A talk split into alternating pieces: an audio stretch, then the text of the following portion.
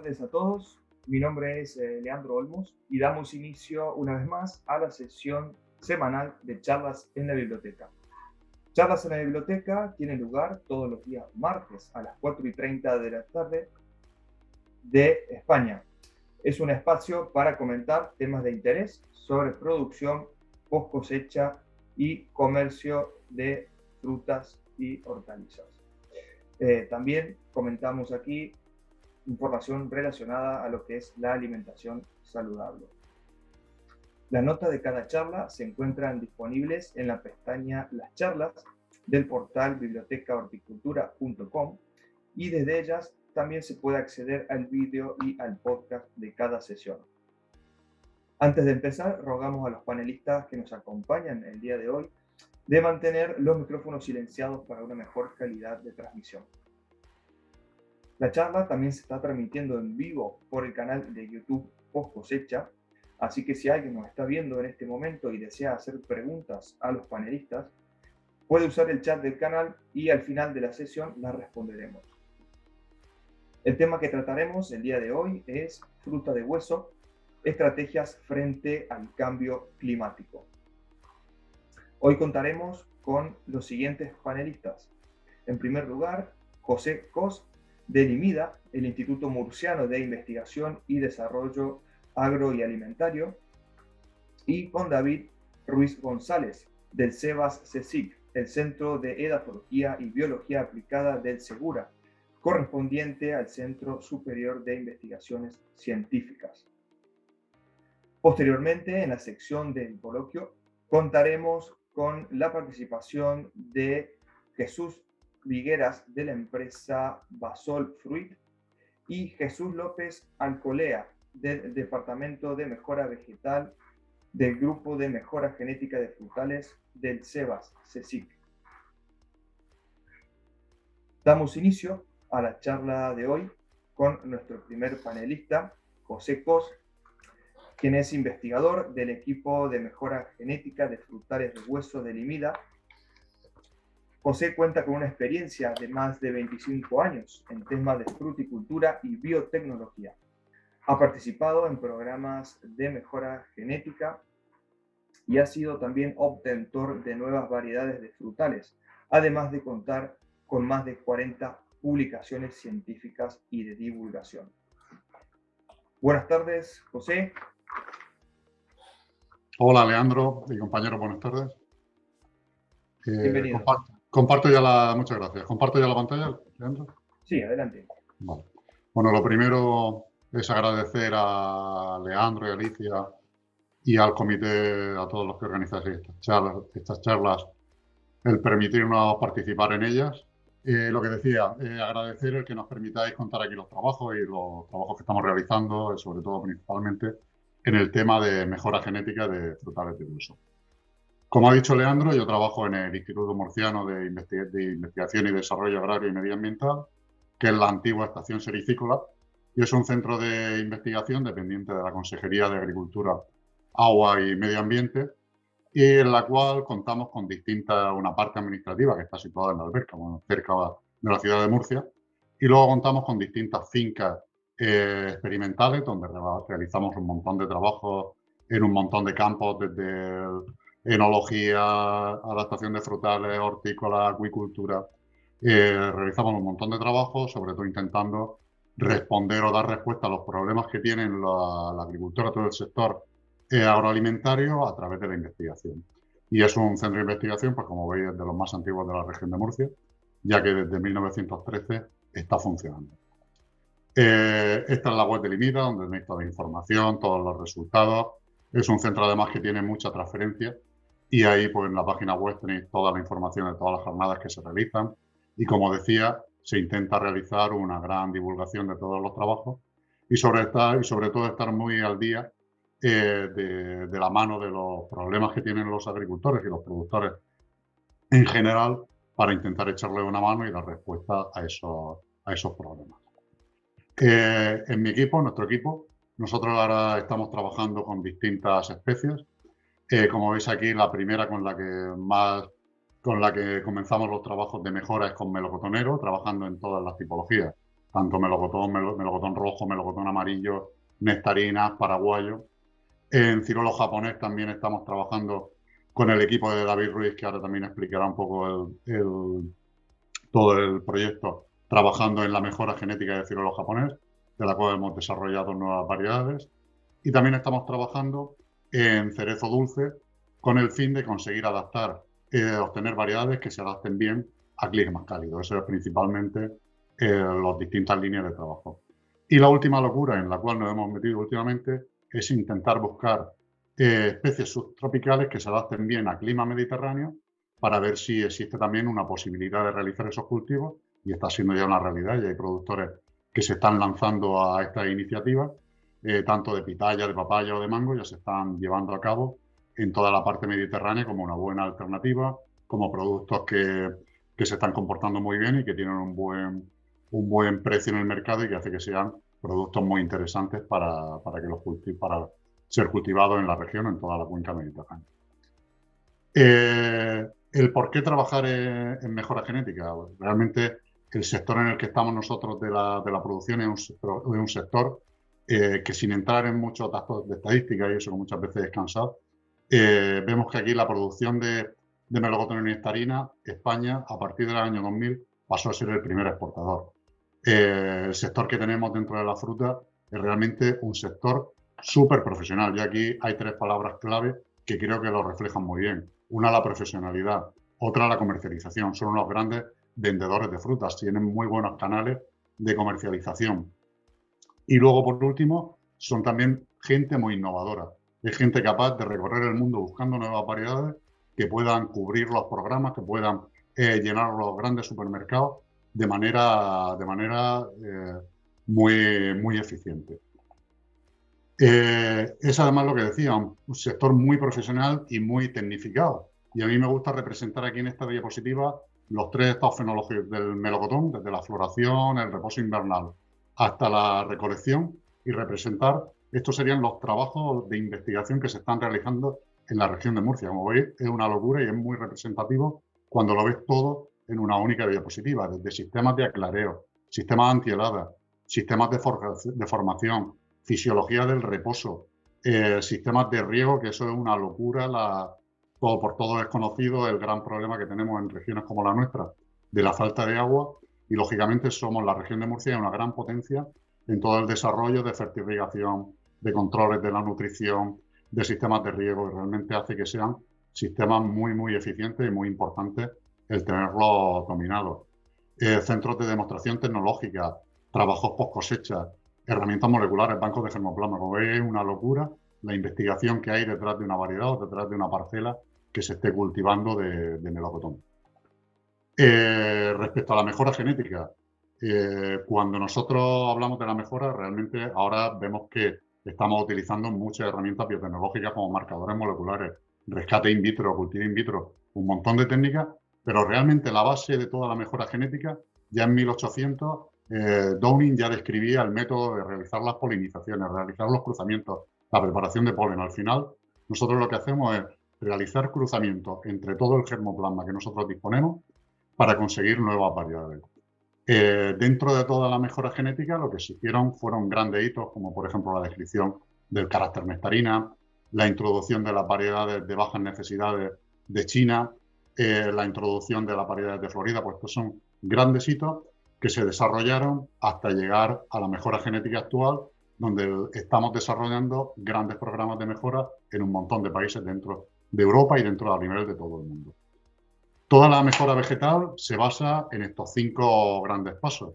Lo primero es el conocimiento del cultivo, esa es la base de todo, el ser tú un gran conocedor del cultivo que, que tiene entre las manos la pregunta del millón en todos los programas de mejora genética, ¿qué vas a mejorar? Muy relacionado con lo anterior, conocer el cultivo y saber qué vas a mejorar. Para poder mejorar, lógicamente lo que tienes que tener es una base de material de germoplasma, que son pues, colecciones de variedades que tenemos colecciones de todo el mundo, con las cuales tener genes que podemos intentar cruzar y tener técnicas para generar variabilidad, ya sea a través de cruzamientos dirigidos, a través de mutaciones, a través de selección clonal, clonal y generar esa variabilidad. Y por último, tener buenas técnicas de selección lo que decíamos antes, pues ya sean técnicas de selección en campo, técnicas de selección agronómica en campo, técnicas de selección con marcadores moleculares. Pues la utilización de todas esas técnicas hace que ahora seamos mucho más eficientes en todo el proceso de mejora genética. Pero estos serían los cinco grandes cajones que, se podrían aplicar a, la mayoría de, o a todas las especies vegetales dentro de la mejora vegetal. Eh, la innovación varietal dentro de la fruta de hueso es bestial. Eh, sobre todo, fijaros en melocotón, el número de registros de variedades activas dentro de la Unión Europea es de más de mil variedades. Eso realmente es una locura. En, en albaricoque 200, en ciruela, en ciruela japonés 110 y en ciruela europea 44 y en cerezo 87. Pero ante este gran, eh, este gran abanico de variedades que existen, al final creo que hay un concepto muy importante y es el de sostenibilidad, que ahora realmente lo utilizamos en todos los ámbitos. Y, realmente las variedades que quedan, creo que quedan las variedades sostenibles, las que realmente respondan al aspecto social, al aspecto ambiental y al aspecto económico eh, para el agricultor, que realmente son los que van a hacer que, esa variedad perdure en el tiempo y que sean eh, realmente variedades interesantes para los, para los productores. Eh, la decisión de qué especie cultivo, nosotros, es una pregunta que nos llega muchas veces a lo largo del año y sobre todo en el momento de la campaña. Y realmente una pregunta que, es muy difícil de responder. A mí es algo que, que, entiendo que cuando tú eres productor, el saber qué vas a cultivar es muy difícil cómo responder a esto.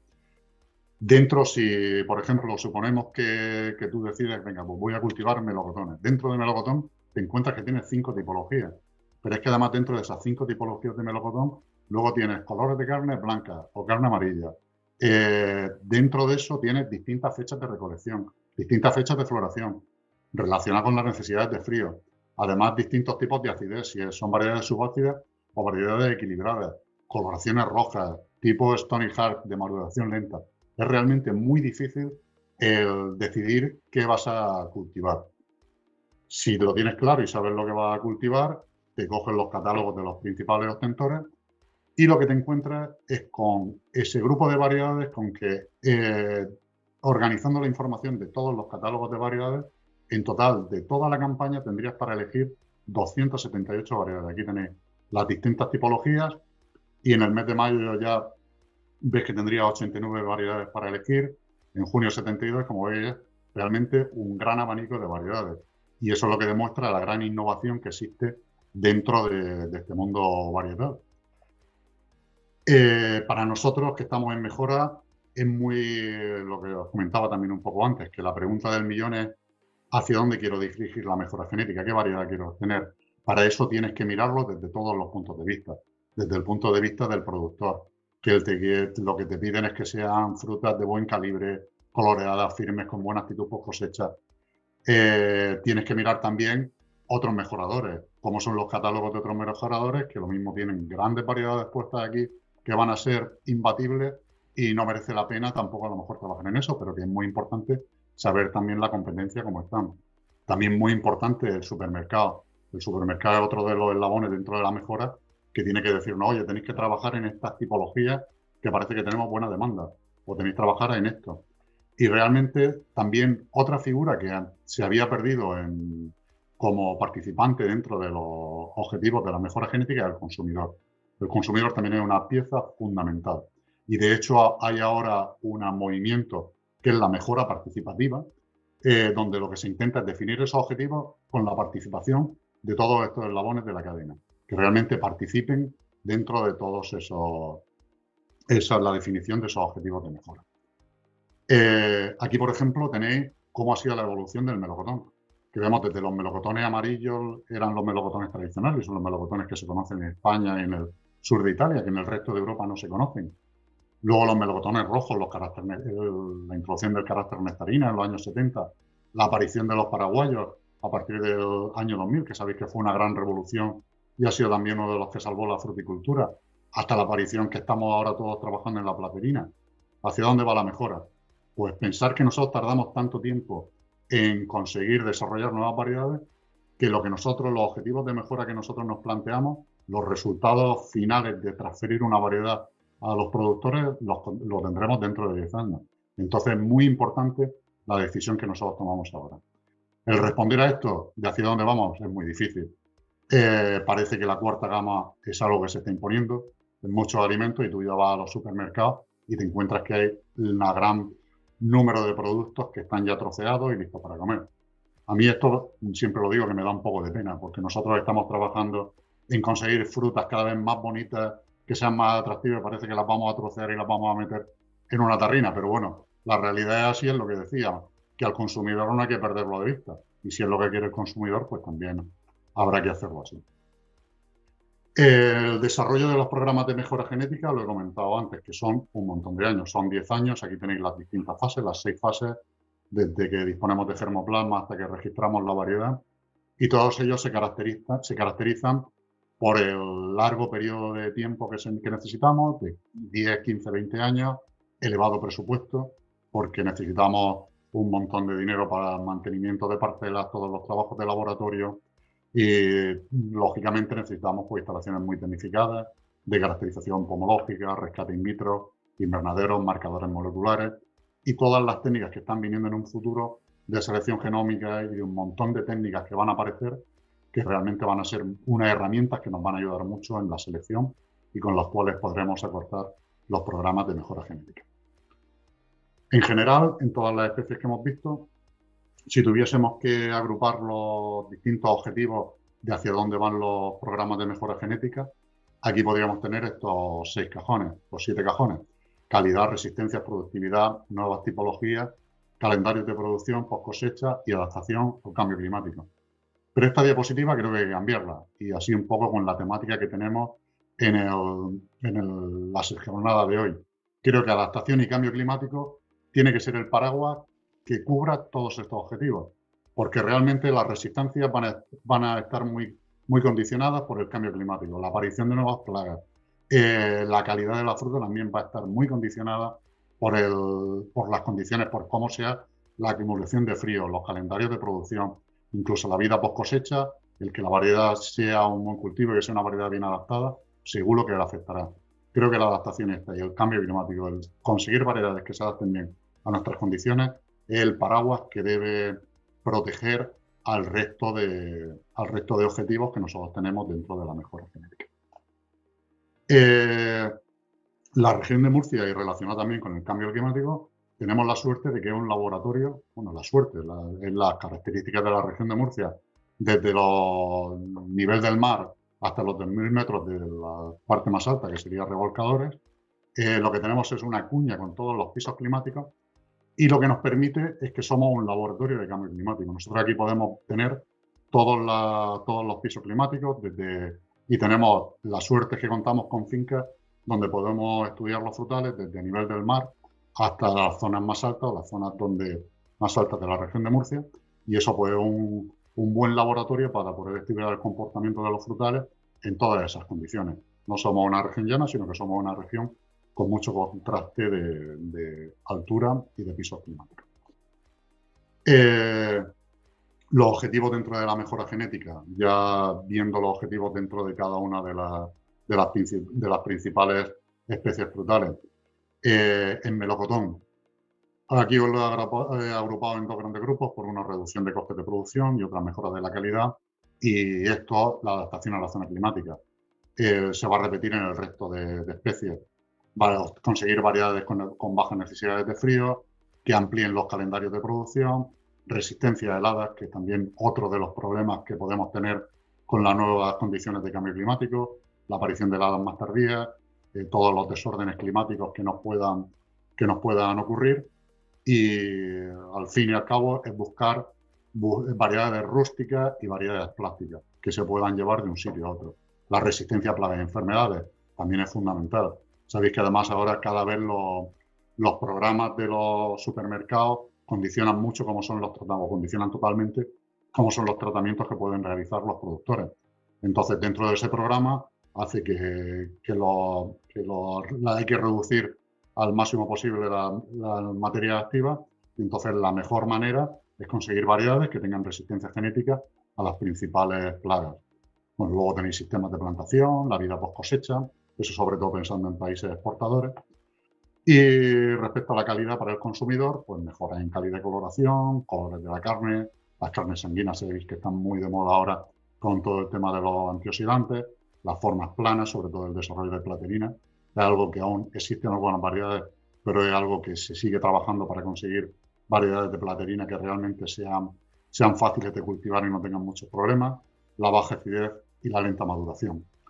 Si tuviésemos que decir de todos esos objetivos cuáles son o en qué estamos trabajando en todos los, en los principales programas, la resistencia a plagas, la adaptación, la vida post cosecha, la adaptación a la zona climática, perdón, la adaptación a la zona climática no está marcado, en la versión esa debía estar marcada adaptación a, a zona climática. Y luego en la mejora para el consumidor, las carnes sanguíneas y las formas planas, las proteínas y el desarrollo de nuevas tipologías. Aquí veis una tipología que son melocotones que se pueden comer como un kiwi, que los puedes partir, son de un hueso gelatinoso. El problema que tiene es que la, almendra es amarga y no se puede comer, pero estamos trabajando en conseguir variedades de este. Eh, respecto al baricoque, bueno, aquí tenemos el programa de David y de Jesús, son grandes programas dentro de la mejora genética de, de albaricoque. Y aquí tenéis los distintos objetivos, grandes objetivos que se están realizando, la resistencia sarca, eh, la ampliación de calendarios de producción, la autofertilidad, también es una característica súper importante, sobre todo para conseguir asegurar producciones cuando los años nos vienen años extraños de estos de que se acumule el frío, de que se acumule mal el frío. Puede hacer que si tienes que disponer de dos variedades, no coincidan en floración. Entonces, la autofertilidad lo que hace es asegurarte esa floración, esa compatibilidad. Eh, las bajas necesidades de frío invernal y la plasticidad, como contábamos, en melocotón. Y luego, eh, respecto a la calidad, pues una mejora gustativa, mejora del calibre. También ha sido, una gran renovación la aparición de la variedad roja y, lógicamente, pues la mejora de la actitud para las manipulaciones y el transporte. Y aquí tenéis un poco los grandes objetivos que se están trabajando, pues sería la resistencia, la autofertilidad y la variedad de coloración roja.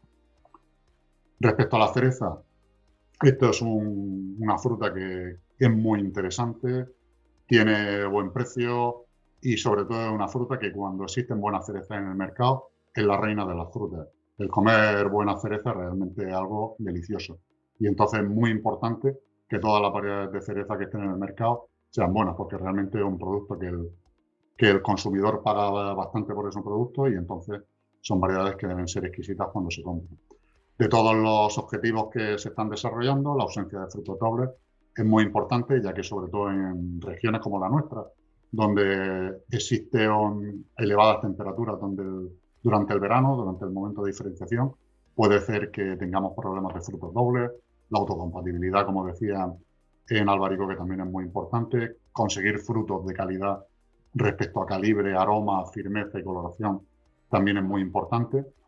Y buscar ampliación de calendario y precocidad, ya que hay que aprovechar en las zonas como pueden ser zonas cálidas como la nuestra, desarrollar variedades que se adapten a eso.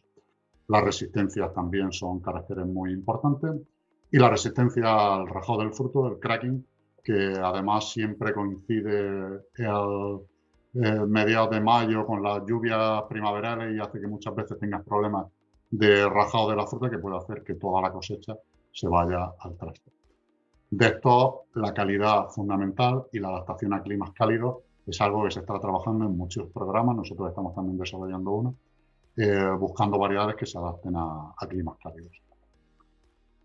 Y por último, en Ciruela, nosotros estamos desarrollando también con el equipo David, de David un programa de mejora, de mejora genética y aquí estamos trabajando también en la, conseguir variedades de maduración temprana, que se adapten a las condiciones climáticas, autocompatibles, productivas, de calidad, resistentes a sarca y sobre todo buscando ciruelos, eh, cruzamientos interespecíficos, como pueden ser los pluos, los aprium, pluos o aprium, para conseguir nuevas tipologías. Y como decíamos también en el otro, la autocompatibilidad, la resistencia al virus de la sarca, muy importante, y el desarrollo de interespecíficos es muy, una línea muy interesante para conseguir variabilidad y productos de mucha calidad para, para el consumidor. Eh, como decía, una de las últimas locuras que nos estamos metiendo, pues también el intentar y también a demanda de un poco del sector productivo, en, en intentar introducir cultivos subtropicales dentro de, la región de Murcia, pues, como ejemplo de la cuenca del Mediterráneo.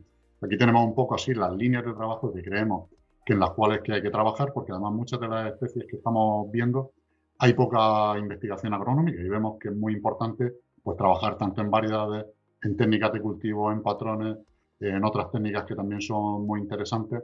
Y lo que vemos es que los agricultores de aquí tienen mucho conocimiento de agronomía, de técnicas agronómicas, y realmente con ese conocimiento son capaces de llevar a cabo plantaciones de papaya, como están realizando en Mazarrón, de un Durán, que es realmente espectacular lo que están realizando, o cultivos de pitaya que se están llevando ya a cabo en Alicante, Almería, en Sevilla o en la región de Murcia, que es una especie que es un cactus que se está adaptando muy bien. Y nosotros hemos realizado ya, estamos iniciando ya un programa de mejora genética de, de esta especie para conseguir variedades que además de comportarse más, mejor aquí, también intentar adaptar el gusto de muchas veces el gusto de las frutas eh, tropicales o subtropicales a veces no es parecido al gusto mediterráneo. Y entonces estamos intentando eh, desarrollar variedades con un gusto más, más agradable para el paladar de la cuenca mediterránea. Eh, a modo de conclusiones, pensamos que, que todas las líneas de, esta, de innovación en frutales lo fundamental es seguir con el conocimiento y con la experimentación del gran catálogo de variedades que existen. Como habéis visto, existe un gran catálogo de variedades y hay que continuar experimentando con todas ellas para que cuando un productor vaya a tomar la decisión de qué variedad plantar o qué especie llevar a cabo, lo haga con conocimiento y lo haga con datos y con, y con una realidad de cómo se van a comportar. También es muy importante seguir trabajando en los modelos que te expliquen las variables climáticas para buscar la adaptación a las zonas de cultivo. Continuar con la búsqueda de germoplasmas para los programas de mejora, que eso va a ser lo que nos va a generar variabilidad a nosotros en los programas de mejora. La introducción de nuevas especies y nuevas tipologías. Y por último, y creo que también lo más importante, la inversión en investigación. Eso creo que va a ser lo que va a hacer que nos distingamos de nuestras posibles competencias, como puede ser norte de África o sitios donde la mano de obra o las técnicas de cultivo son mucho más baratas pero aquí nosotros tenemos que desarrollar esa tecnología que haga que tengamos un carácter diferencial al resto de zonas productoras. Y ya por, por, último, aquí tenéis el equipo que estamos trabajando en todo eso, Antonio, Federico, Alfonso, Leo, Domingo, Mari Carmen, José Daniel, María y Javi, y únicamente agradecer la atención y quedamos a vuestra disposición para las preguntas y las charlas. Muchas gracias. Muy bien, muchísimas gracias a ti, José por tu excelente presentación. Muy interesante todo. Y bueno, continuando con eh, nuestro segundo panelista de la tarde de hoy. Ahora es el turno de David Ruiz González, quien es científico titular del CSIC en el grupo de mejora genética de frutales del CEBAC, CSIC de Murcia, y es también responsable de programas de mejora genética. También ha sido obtentor de nuevas variedades de frutales y actualmente trabaja en líneas de investigación como por ejemplo la adaptación del género Prunus a las condiciones agroclimáticas y el desarrollo de marcadores moleculares. Buenas tardes, David. Hola, muy buenas tardes a, a todos. Bienvenido. Muchas gracias, muchas gracias y, nada, agradecer la, invitación eh, de estar en este foro esta tarde y también saludos a, todos aquellos que nos estén viendo en directo o, más adelante en diferido. Eh, bueno, yo eh, creo que, ha sido muy interesante la, charla que acaba de hacer el, colega Pepe Cot de Limida y porque además va a ser muy complementario a lo que yo ahora bueno, voy a intentar de forma muy breve eh, transmitiros. Eh, la charla de Pepe yo creo que ha dado una muy buena perspectiva desde el punto de vista de la innovación varietal y por eso va a ser complementario a lo que yo ahora voy a, exponeros, que lo, he focalizado más en, bueno, en dar unas pinceladas, eh, una perspectiva rápida sobre diferentes estrategias para facilitar la adaptación del cultivo de frutales de huesos en zonas cálidas en un contexto de cambio climático.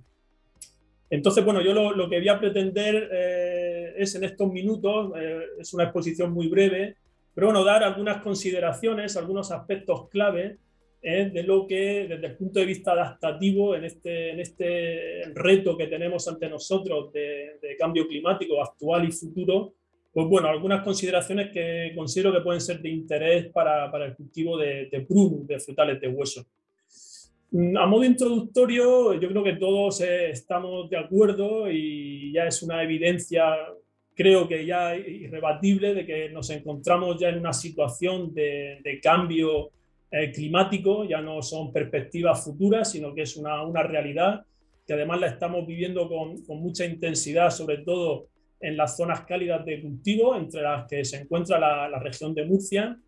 Yo creo que ya pocos son los escépticos de, de, esta, de esta realidad que venimos ya bueno, sufriendo desde hace años, que en la actualidad se va intensificando, pero que además las perspectivas a, futuro pues realmente son eh, muy preocupantes. Y quizá eh, este, esta situación de cambio climático, su, su, efecto más, más directo es un incremento de temperaturas, un incremento de temperaturas que, eh, según estimaciones, se, puede alcanzar a, medio plazo, en los, en la, los 2040-2050, un incremento de en torno a 2 grados centígrados, pero que podemos irnos a final del siglo a un incremento entre 3 o 4 grados centígrados. Eh, esto es una situación realmente con unas consecuencias eh, muy, muy eh, complicadas y, desde el punto de vista de la fruticultura, pues con unos efectos adversos enormes como ahora intentaré exponeros. Realmente, el, quizá uno de los principales efectos de este incremento de las temperaturas y sobre todo que vamos a vivir con mayor intensidad en, en, en los climas cálidos y en las zonas cálidas de cultivo es que vamos a sufrir una disminución de la acumulación de frío. Eh, como todos ustedes saben, pues bueno, los frutales de hueso necesitan una cierta cantidad de, acumulación de horas frío para poder salir de la dormancia y tener una adecuada floración y una adecuada fructificación. Y el principal efecto de, esta, de este incremento de temperaturas que ya vivimos y que va a ser más intenso en, en los nuevos escenarios pues va a ser una disminución de esta acumulación de frío que como podemos observar en esta diapositiva, en un, en un escenario a 2035, que realmente es a 15 años vista, pues podemos observar cómo, eh, sobre todo en las zonas del sureste peninsular, eh, también del, suroeste, de, la zona de, de, Extremadura o Andalucía occidental, pues va a haber una disminución de este frío muy, muy acusado, de, este, de, esta, de esta acumulación de frío invernal. Em, aparte de, esta, de este contexto desde el punto de vista climático, también tenemos que eh, bueno, hacer referencia a que eh, desde el punto de vista adaptativo de todos los frutales de hueso, realmente mm, existe fundamentalmente un binomio que es el que va a condicionar una adecuada adaptación de cualquier variedad de fruta de hueso a las condiciones climáticas.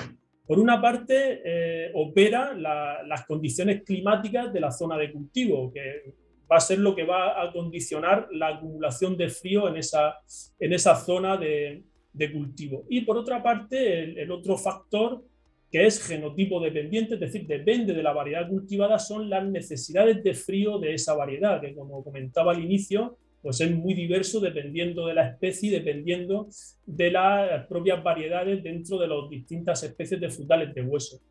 Pues bien, la, interacción de este binomio, es decir, el frío acumulado en esa zona con las necesidades de frío de la variedad, es lo que va a dar lugar, por una parte, a la adecuada o no adecuada satisfacción de estas necesidades de frío y por otra parte también este binomio, acumulación de frío y necesidades de frío, va a condicionar la fenología de esa variedad que va a estar directamente relacionada con su riesgo de heladas. Por tanto, este binomio, satisfacción de necesidades de frío y riesgo de heladas, es, son, podríamos decir, los dos aspectos, los dos factores fundamentales que condicionan la adaptación de una variedad frutal a las condiciones climáticas donde se, se localiza o donde se cultiva. Y es muy importante que bien tengamos en cuenta eh, este, este binomio, satisfacción de necesidades de frío y fenología, riesgo de heladas, a la hora sobre todo de la elección varietal, que es el aspecto de partida, el, aspecto clave de inicio en, en una, eh, en fin, en una eh, producción frutícola que tenemos que tener en, consideración. Mm, esta, esta, adaptación, por tanto, tiene unas implicaciones cruciales desde el punto de vista productivo. Ya decíamos que cada variedad tiene unas determinadas necesidades de frío. Por tanto, no podemos cultivar variedades con elevadas necesidades de frío en zonas cálidas, porque no se van a satisfacer esas necesidades y vamos a tener enormes problemas de floración, de vegetación y de fructificación y por tanto pérdidas económicas. Pero también, eh, a la contra, no podemos cultivar variedades de bajas necesidades de frío en zonas frías por el riesgo de heladas. Por tanto, vuelvo a insistir en que ese binomio, ese equilibrio entre satisfacer necesidades de frío y evitar riesgo de heladas, pues desde el punto de vista adaptativo es el, aspecto eh, crucial.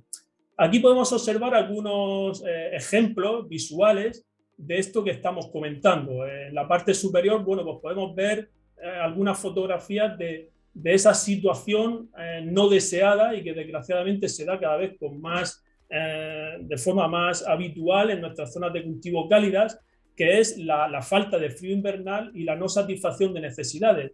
Estamos presenciando, pues, bueno, floraciones absolutamente anormales, a, destiempo, extremadamente tardías, porque no se cubren esas necesidades de frío, o estas situaciones de una eh, malísima vegetación o una desincronización en, la floración-vegetación, una pérdida de uniformidad. Tenemos por aquí ya frutos cuajados con flores todavía abriendo. Todo ello da lugar, eh, indudablemente, a gravísimos problemas eh, de fructificación y de producción final. Y por otra parte, también eh, raro es el año que no también recibimos noticias de, eh, con enormes pérdidas económicas, precisamente por, por, por el cultivo de, de variedades de, bajas necesidades de frío y de floración temprana en zonas con este riesgo de helada. Bien, bueno, mm, todo esto que acabo de comentar eh, tenía la pretensión de contextualizar un poco a lo que ahora me voy a referir que bueno, son eh, hacer algunas consideraciones o, estrategias generales para facilitar esa adaptación de los frutales de hueso a cambio climático. Y en ese sentido, pues bueno, me gustaría destacar tres grandes aspectos a, considerar. Por una parte, eh, se hace absolutamente necesario tener una eh, buena, idónea y lo más precisa caracterización de las diferentes áreas agroclimáticas. Y cuando hablamos de caracterización nos referimos a cuál es el frío acumulado de media en esa zona, cuál es su riesgo de heladas, etcétera, etcétera. Y también, cada vez más necesario, tener una proyección en los escenarios futuros de cambio climático. Por otra parte, desde el punto de vista de, orientaciones productivas en este contexto actual y, futuro, eh, se hace evidente la necesidad de variedades de muy bajas necesidades de frío invernal y también el tener un conocimiento lo más exhaustivo posible de la necesidad de frío de los distintos grupos varietales. Y por último me referiré, a, aunque luego en, la, en, el debate o en el coloquio, eh, tanto Jesús Figueras como Jesús López Alcolea eh, van a poder eh, hablar más largo y tendido sobre estos temas, pues bien, existen pues, diferentes estrategias agronómicas, diferentes técnicas de cultivo que se pueden utilizar para paliar estos efectos negativos de la falta de frío invernal o de situaciones límite para el cultivo de muchas de las variedades en zonas cálidas y existen diferentes prácticas culturales que pueden pues bueno, minimizar un poquito el riesgo y favorecer una buena fructificación y, producción. Bien, en, el primer aspecto eh, que comentaba, mm, eh, sobre todo un, un, aspecto crucial es conocer de la forma más exhaustiva posible la acumulación de frío de las distintas zonas de cultivo. Eh, bueno, en, este, en esta gráfica, en esta imagen que vemos en pantalla, esto bueno, deriva de, trabajos que se han realizado recientemente en un proyecto nacional que ya ha llevado a cabo el grupo operativo de, precisamente de adaptación del sector de fruta al cambio climático y uno de los aspectos que se han trabajado en este reciente eh, proyecto, recién terminado, pero que, va a tener continuidad, es caracterizar las principales zonas de cultivo eh, de España en lo referente a las diferentes eh, variables agroclimáticas y una de ellas es la acumulación de frío. Podemos observar eh, en este mapa cómo evidentemente esa diversidad de zonas esperable eh, hace que bueno, podamos identificar pues, zonas de muy baja acumulación de frío, por ejemplo en la zona del Levante, la zona costera de Murcia, sur de Andalucía o algunas áreas de, Andalucía occidental, donde se acumulan menos de 55 porciones de frío.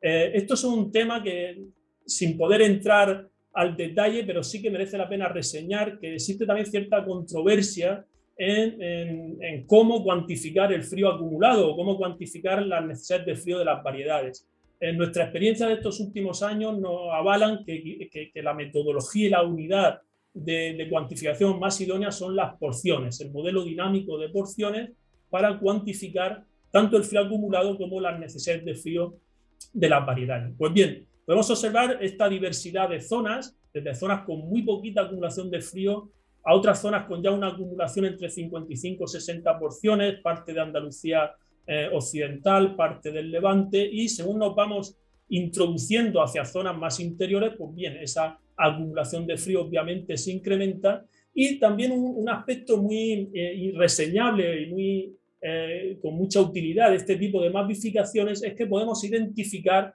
zonas homólogas con, que tienen unas características similares desde el punto de vista de acumulación de frío. Y este aspecto pues, es muy interesante a la hora de, por ejemplo, bueno, pues, ubicar nuevos cultivos en diferentes zonas o sabiendo el comportamiento de una variedad en, una zona de cultivo, pues poder identificar otras áreas con, unas variables agroclimáticas similares y que por tanto su adaptación en principio pues, puede ser eh, idónea. ¿no? Entonces, bueno, es una información muy útil para el, agricultor, el productor. También este tipo de mapificaciones las hemos realizado desde el punto de vista de la probabilidad de riesgo de heladas, que es un aspecto también crucial. Entonces, bueno, aquí podemos observar dos eh, mapas que se han realizado. En el de la izquierda, eh, eh, probabilidad de, evento de, posibles heladas entre la semana 1 y 5, y el de la derecha entre la semana 6 y 16. todos estos trabajos, decir que mm, han sido dirigidos por parte del, del SIAM, del INIDA, en la persona de, Manolo Caro, que ha intervenido en este grupo operativo, y también con la participación de, nuestro grupo del CEBAS. Y bueno, esta mapificación también es realmente muy interesante para poder conocer esta probabilidad de heladas en las distintas zonas de cultivo y por tanto poder saber, eh, conociendo la fenología de las distintas variedades, pues cuáles son aquellas que evidentemente pueden tener un riesgo sustancial de, heladas. Mm, Decía también que es fundamental saber hacia dónde vamos, tener unas proyecciones de los escenarios futuros y eh, también en ese aspecto pues estamos trabajando para tener esas proyecciones tanto a medio plazo, año 2035, como a, más largo plazo, año 2050. Y en estas imágenes pues podemos observar esas proyecciones a 15 años vista, que realmente en fruticultura no es mucho, pero sí que podemos ya observar cómo si continuamos en la dinámica actual, en esa proyección tal como actualmente nos dirigimos, pues bueno, las consecuencias eh, evidentemente van a ser eh, bastante mm, pesimistas, ¿no? Aquí podemos ver cómo, sobre todo, eh, decía al principio, cómo sobre todo en el levante y sur peninsular, pues esta diferencia de acumulación de frío va a ser muy significativa y eso puede poner en riesgo, evidentemente, el cultivo de, muchas variedades con ciertas necesidades de frío invernal. Bien, eh, ese es el primer gran capítulo, bajo mi punto de vista, el, caracterizar bien desde el punto de vista agroclimático eh, las diferentes zonas de cultivo. Y el segundo gran capítulo eh, de importancia es tener mm, bueno, pues las mejores orientaciones productivas posibles en, en, este contexto tanto actual como futuro. Y en ese sentido, mm, sí que me gustaría mencionar, pues bueno, algunos aspectos. Por una parte, eh, es evidente que sobre todo en zonas cálidas tenemos que irnos al cultivo, y ya también Pepe se refería en su presentación, al cultivo de variedades con las menores necesidades de frío invernal posibles. Eso eh, evidentemente es una necesidad en las zonas muy cálidas, pero realmente también va a ser una necesidad en zonas medio cálidas que vamos a ir a un futuro también a esa situación. En ese sentido, tenemos que destacar que en la actualidad no se dispone de mucho material vegetal de muy bajas necesidades o extra low chilling, si hablamos en el término inglés, de, eh, de, material vegetal. Solo en el caso de la especie melocotonero sí que disponemos de algunas o una relativa cantidad de variedades de muy bajas necesidades de frío y muy recientemente también hemos conseguido en el programa de mejora que estamos desarrollando entre el CEBA y el IMIDA la obtención de, por ejemplo, las nuevas variedades Lucía Mirtea y Victoria Mirtea, que también son de muy bajas necesidades de frío, menos de 25 porciones, que podemos considerarlas de Stalau Chile. Por tanto, es eh, fundamental que los programas de mejora genética pues, tengan como objetivo prioritario la obtención de variedades de muy bajas necesidades. En ese sentido, en nuestros programas de mejora del, del CEBA CSIC, también del IMIDA, pues estamos trabajando en esa dirección. En el caso de albaricoquero, pues las últimas variedades que hemos registrado y que ya se están comercializando, que son la variedad Ceba Red y Primorosa, bueno, pues se caracterizan por tener una muy baja necesidad de frío, no son extra low chilling, pero son de muy baja necesidad de frío y por tanto se van a adaptar bien a zonas cálidas y tal como me refería anteriormente, en el caso de ciruelo, pues se han obtenido estas dos nuevas variedades que aunan esa muy baja necesidad de frío, pero también un gran atractivo, como podéis observar, una coloración de pulpa muy roja, muy, muy bonita, piel también violácea, gran calidad de fruto, muy buena post cosecha, es decir, ahí realmente hemos conseguido aunar un conjunto de características muy reseñables. Y efectivamente, además de de los programas de mejora genética que nosotros estamos desarrollando, pues bueno, el sector productivo pues también eh, está introduciendo y experimentando con variedades foráneas que, cumplan un poquito esos requisitos.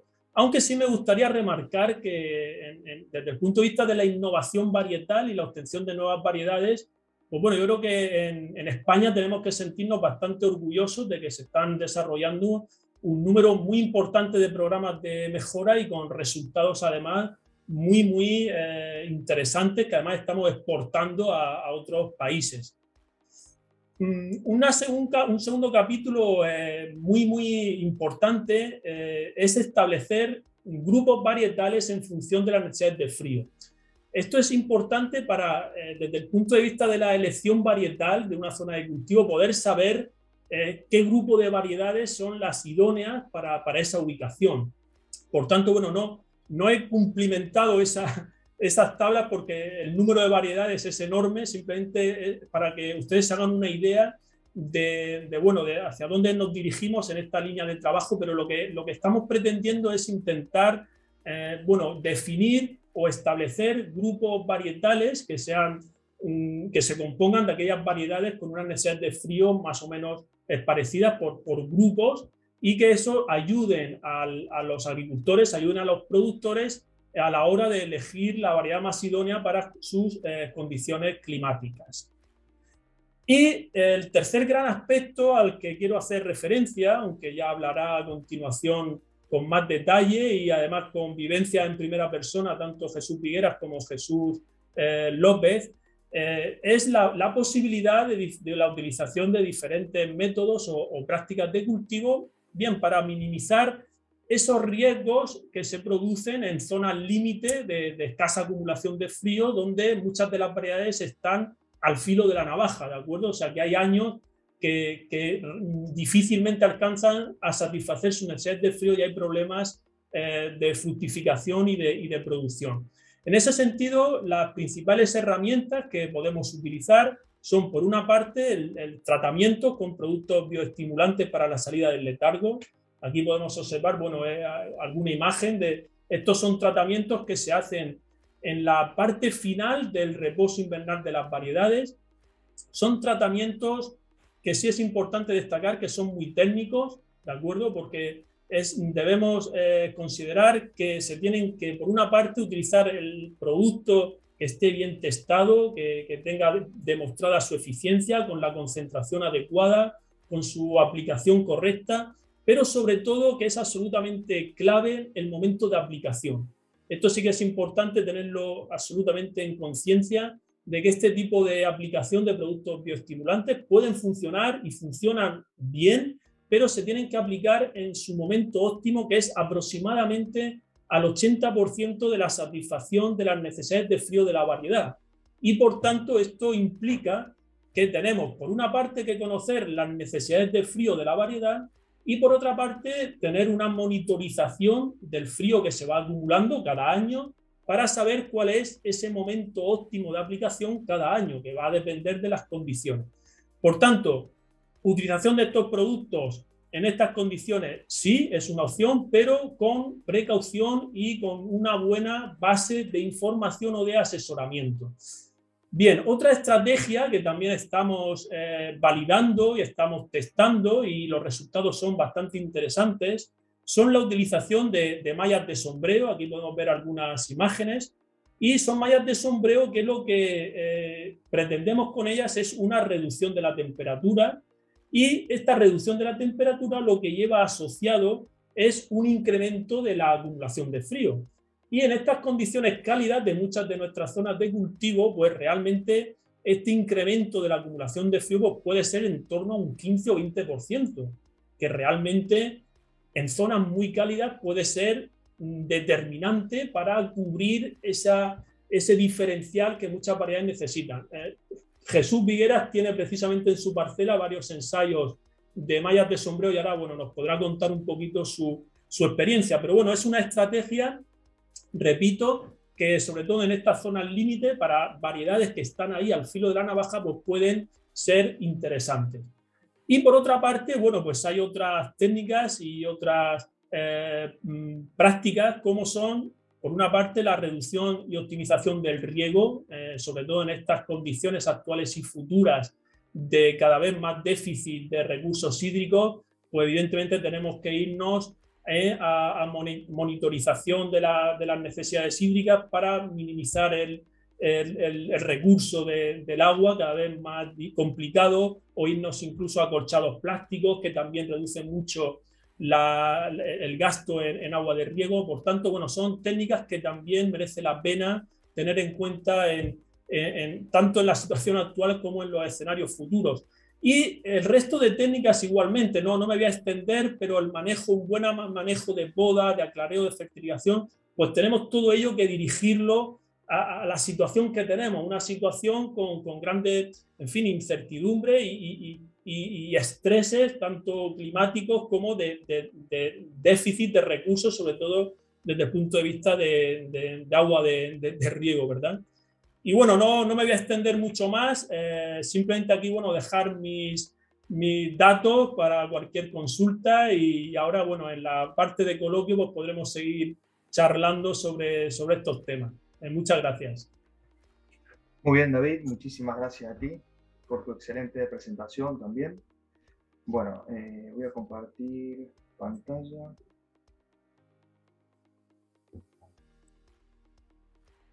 Ahora vamos a comentar eh, brevemente con Alicia Namesni algunas de las noticias bueno, que, se han publicado, que se han publicado en nuestros portales y que consideramos de interés para compartir con eh, nuestros lectores. Alicia. Sí, este, hola, buenas tardes. Eh, bueno, excelente las dos charlas hasta ahora. Muchísimas gracias para aprender muchas cosas. Eh, bueno, la noticia que, he traído es una de, tiene un par de años y son, digamos, es por poner un poco la parte amable de todo esto, que es este, los esfuerzos que hace CIESA, bueno, CIESA la región de Murcia, por dar a conocer su floración. Eh, la particularidad que tiene esta zona en relación a otras floraciones famosas, como pueden ser los cerezos o, floraciones de, de, las zonas de, más al norte de melocotoneros, como la de Lérida, es la diversidad de variedades y eso da la particularidad de que cuando florecen las variedades hay unos, unas coloraciones muy diferenciadas entre zonas que da un aspecto estético muy interesante. En la zona de Murcia hay un fotógrafo que es un profesor que se recicló una vez jubilado, Fernando Galindo Tormo, que tiene una en internet tiene blog y, varios recursos en los cuales se pueden ver fotografías muy bonitas sobre esto. Y, además la propia Murcia, el Ayuntamiento de Murcia lo promocionan turísticamente y creemos que esto es interesante. Sobre esto hay una noticia que está publicada en nuestro portal de post cosecha, eh, que se llama Marketing a través de la belleza de la Fundación de los Melocotoneros y bueno, lo podéis encontrar en postcosecha.com. y después la otra noticia que, que, hemos traído a colación está un poco vinculado con temas que se han comentado hoy, eh, que es justamente como adaptación al, al, cambio climático, una de las medidas es intentar eh, trabajar con, con, menos agua. Y se ha estudiado eh, que el déficit de riego no afecta la calidad de, en este caso desde los melocotones, es un trabajo que hizo Natalia Flanagan, que ahora trabaja en Inglaterra, sobre el tema y también se ha visto que la, el déficit hídrico, aparte de no, bueno, el déficit hídrico en las cantidades que se utilizó en este ensayo, que se, no afecta a la calidad cuando se trabaja el producto en post cosecha en forma de producto de cuarta gama. Y esas eran las dos noticias que quería comentar. Esta otra se encuentra en una noticia que está también en post cosecha, que se llama el déficit de riego no afecta a la calidad de melocotón en cuarta gama. Y de mi parte nada más por ahora. Gracias. Muy bien, Alicia, muchísimas gracias por las noticias compartidas. Y bueno, yo también voy a compartir brevemente este artículo que se ha publicado en el portal tecnologiahortícola.com y que también va muy de la mano con los temas que hemos tratado hoy. Eh, en particular, aquí se trata de un proyecto que se ha realizado en la región de Murcia y eh, se han evaluado cultivos de frutas de hueso como albaricoque y melocotón paraguayo, los cuales se han sometido eh, a la producción bajo mallas antigranizo. y bueno, en este proyecto también ha participado Jesús Vigueras de la empresa Basol Fruit, quien está hoy también presente con nosotros. Y eh, bueno, básicamente lo que se pudo evaluar aquí es que al someter estos cultivos a la, a la cobertura de mallas antigranizo, eh, se ha generado una especie de microclima en el interior y esto ha evitado la, ah, eh, la mayor transpiración del cultivo, lo cual finalmente ha repercutido en el menor consumo de agua por parte de, de las plantas. Así que bueno, quien quiera informarse más acerca de este interesantísimo proyecto eh, puede visitar el portal tecnologiahortícola.com y el título de la nota es eh, Menor consumo de agua en frutales de hueso bajo mallas antigranizo. Bien. Bueno, ahora hemos llegado a la parte del de, eh, coloquio, donde vamos a comentar, hacer algunas preguntas y intercambiar ideas con eh, los participantes de hoy, los panelistas, y también contaremos con la presencia, como he dicho antes, de Jesús Vigueras de la empresa Basol Fruit, quienes se especializan en la producción de albaricoque en la región de Murcia, y también contaremos con la presencia de Jesús López Alcolea del Sebas CECIC. Bienvenidos Jesús Villegas y Jesús López. Buenas tardes. Bueno, eh, vamos a comenzar con lo que es la ronda de preguntas. Yo, eh, yo quisiera hacer alguna, pero no sé si Alicia tú quieres iniciar y... Sí, a mí me gustaría, eh, creo que Jesús Vigueras tiene una, bueno, como ya ha comentado David, ¿no? Tiene, sois de los pioneros en utilizar medidas de, digamos, culturales, ¿no? Para aparte de todo el tiempo, por supuesto, una elección apropiada de la variedad, eh, entiendo que sois eh, pioneros en utilizar medidas culturales para controlar el tema de, las menores horas de frío, en fin, de todo lo que implica lo que ha comentado David, el cambio climático. ¿Por qué no nos cuentas un poco tu experiencia?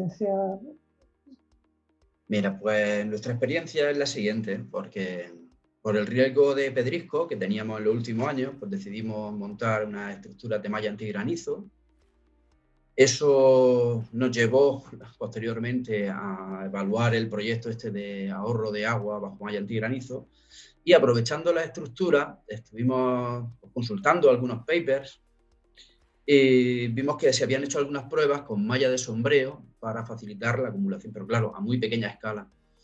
Las estructuras que tenemos nosotros, pues la más pequeña tiene actualmente unas dos hectáreas y decidimos pues iniciar investigaciones y pruebas para ver cómo realizar una cobertura aprovechando las mallas, las estructuras de malla antigranizo y que, y que fuera luego, pues claro, aparte de eficiente, que se, que se está viendo que sí hay una mayor acumulación, por lo que ha comentado David, de, una, de bajar las temperaturas, sobre todo diurnas, aunque también nocturnas. Y ahora estamos también intentando afinar lo que es la metodología y la práctica de extender las mallas y recogerlas para que sea pues el mantenimiento anual que este proceso conlleva pues, sea lo más económico posible. Jesús, perdóname, cuando, hablas, de mallas, hay dos preguntas. En las mallas hay distintos niveles de sombrío, no sé si ese es un tema que... Sí. Y otro tema es en qué momento del año ponéis las mallas. Eso hemos, en los tres años que llevamos aplicando esta práctica, hemos elegido eh, diferentes fechas para saber, porque, bueno, la inmensa mayoría de los especialistas eh, son partidarios de no tener en cuenta la acumulación de frío que se pueda producir antes del 1 de noviembre, como una fecha de referencia más o menos. Y nosotros hemos, en el primer año prácticamente hicimos eso, colocamos las mallas de sombreo sobre esa fecha. Aún así se produjo una mayor acumulación que al aire libre, claro, sobre un 20%. El, segundo año realizamos la, la colocación de las mallas unos 15 días antes, sobre el 15 de octubre. Y este año, el último, el año 2021, lo hemos realizado a principios de octubre. Entonces, luego también hay, hay dudas sobre en qué momento retirarlas, recogerlas, para que ya los árboles pues, no estén sometidos a, esa, a ese cambio de temperatura diurna o nocturna. Y en un principio realizamos la recogida de las mallas antes de los tratamientos de ruptura de dormancia, sobre el principio, primera, segunda semana de enero, y ahora lo estamos haciendo prácticamente inmediatamente después, para que los árboles ya que más o menos precisan acumulación de horas calor, pues no, no contrarrestar el estímulo. Lo que pasa es que nos estamos encontrando con que mm, si nos dejamos guiar por lo que nos dicen los sensores de medición de temperatura, los data logger, en las fechas en las que debemos realizar los tratamientos de ruptura de dormancia de las variedades que tenemos situadas debajo de las mallas de antigranizo y sombreo, es precisamente justo la época del año en la que, en la zona geográfica donde nos encontramos nosotros, pues, em, se produce la mayor acumulación de frío de forma natural. Entonces nos estamos encontrando con el inconveniente, sobre todo este año, el año pasado no tanto. El año pasado los resultados de las pruebas de ruptura de dormancia no fueron muy buenos. Este año sí lo han sido, pero sea el frío que vino en la segunda quincena de enero ha hecho que no haya prácticamente diferencia, haya una diferencia de 3 a 5 días como mucho, cuando la diferencia del tratamiento pues, fue aproximadamente de 10-12 días y ahora mismo pues de lo que no tenemos cubierto con malla o no, hemos cubierto con malla de sombreo a lo que sí, pues el, resultado de los tratamientos ha sido prácticamente el mismo. Es decir, que sí se puede conseguir una mayor acumulación, una mayor acumulación, pero como estamos condicionados sobre la acumulación de horas calor, lo que también ha comentado antes Pepe, eh, nos podemos encontrar con, esa, con ese lado negativo de, de las pruebas de esta, esta práctica cultural. Eso se perdone que después, ¿y qué tipo de malla usáis? De, Nosotros estamos utilizando, el, bueno, hemos comprado malla a diferentes fabricantes. Bueno, no hemos dejado de asesorar en un principio, porque, pero la malla que estamos utilizando es rafia del 90%, utilizamos en un principio también una del 85%. El problema que tienen estas mallas, que son de rafia, es la degradación tan fácil, tan rápida que puede llegar a tener. Mm porque el, montaje sobre estructuras de malla antigranizo, como se construyen en esta zona, nosotros ahora estamos en proyecto de construir otras en un futuro, pero con un método parecido al que se hace en el norte, en Lleida, de Manzano, demás, que es con una estructura mucho más básica y con no tanto alambre cruzado.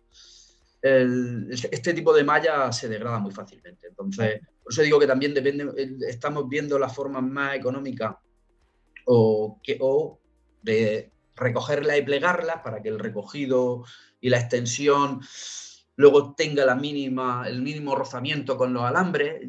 Es, complejo. Estamos aprendiendo sobre la marcha y la verdad que nos va, nos va a costar encontrar un punto de, ah, de eh, satisfacción al tema. No, no, pero bueno, muy interesante. Entiendo, ahora me gustaría también escuchar a Jesús López Alcolea, que entiendo que él tiene una doble vertiente, ¿no? que es investigador por un lado ¿no? en el CEBOS y también eh, tiene su experiencia como productor. ¿no? ¿Tú qué, qué nos cuentas, Jesús? Está silenciado, Jesús. Ahora. Ahora sí, ¿verdad? A nivel de... hola, hola a todos, a todos los panelistas y a todas las personas que nos siguen. Eh, sí, esa doble vertiente, como tú bien decías, Alicia, eh, productor, eh, trabajando en el, grupo, en el grupo de investigación de David Ruiz y sobre todo en contacto con, con, todo el sector productivo, es decir, para tener ese retorno de información de todas esas cosas que hacemos en investigación, saber si se plasman finalmente en, en, el sector, como bien decían, los agricultores y en, y en la cadena de procesado. Es importante. A mí sí me gustaría eh, abordar otra parte, la parte eh, muy importante, que es la adaptación eh, de los cultivares o de las especies a, zonas con diversos problemas y también esas zonas climáticas que ya cuentan con esos pequeños problemas, es decir, cómo influyen en, la calidad de los productos, los productos que nos llegan a nuestro consumidor y demás.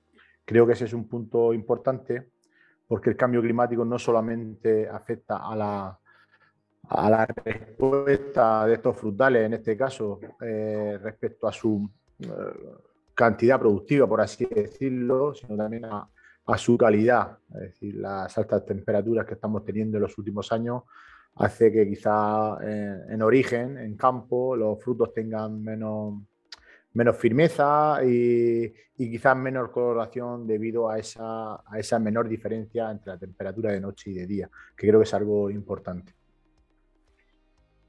Eh, no, sé, no sé si abordarlo ya directamente. Eh, también eh, creo que la parte, la parte de, procesado de, las líneas, de las líneas tanto en melagotón como decía el compañero Pepe, Ciruelo y Albaricoquero, en, en estos tres casos más específicos, también juegan un, un criterio o tienen un criterio bastante estricto que es muy importante tener en cuenta en este eh, entorno de cambio climático o en, este, en esta influencia del cambio climático, sino saber qué, nos pide el, consumidor, cómo la cadena de procesado es capaz de, preparar ese producto para que llegue al consumidor eh, bajo sus peticiones y cómo eh, la, base de la pirámide, que es el productor, el agricultor, cómo es capaz de producir eso que se demanda en ese punto final. Creo que con las herramientas que comentaban tanto Pepe como David, las herramientas genéticas que tenemos, es eh, la mayor herramienta que tenemos para luchar contra esas dificultades que tenemos. Además de, como bien decía Jesús, Jesús Viera, eh, esas, esas prácticas culturales que hacemos de sombreo, de, de, mallas, de riego deficitario y demás que también ayudan, pero lo principal es contar con las mayores garantías que es el material vegetal.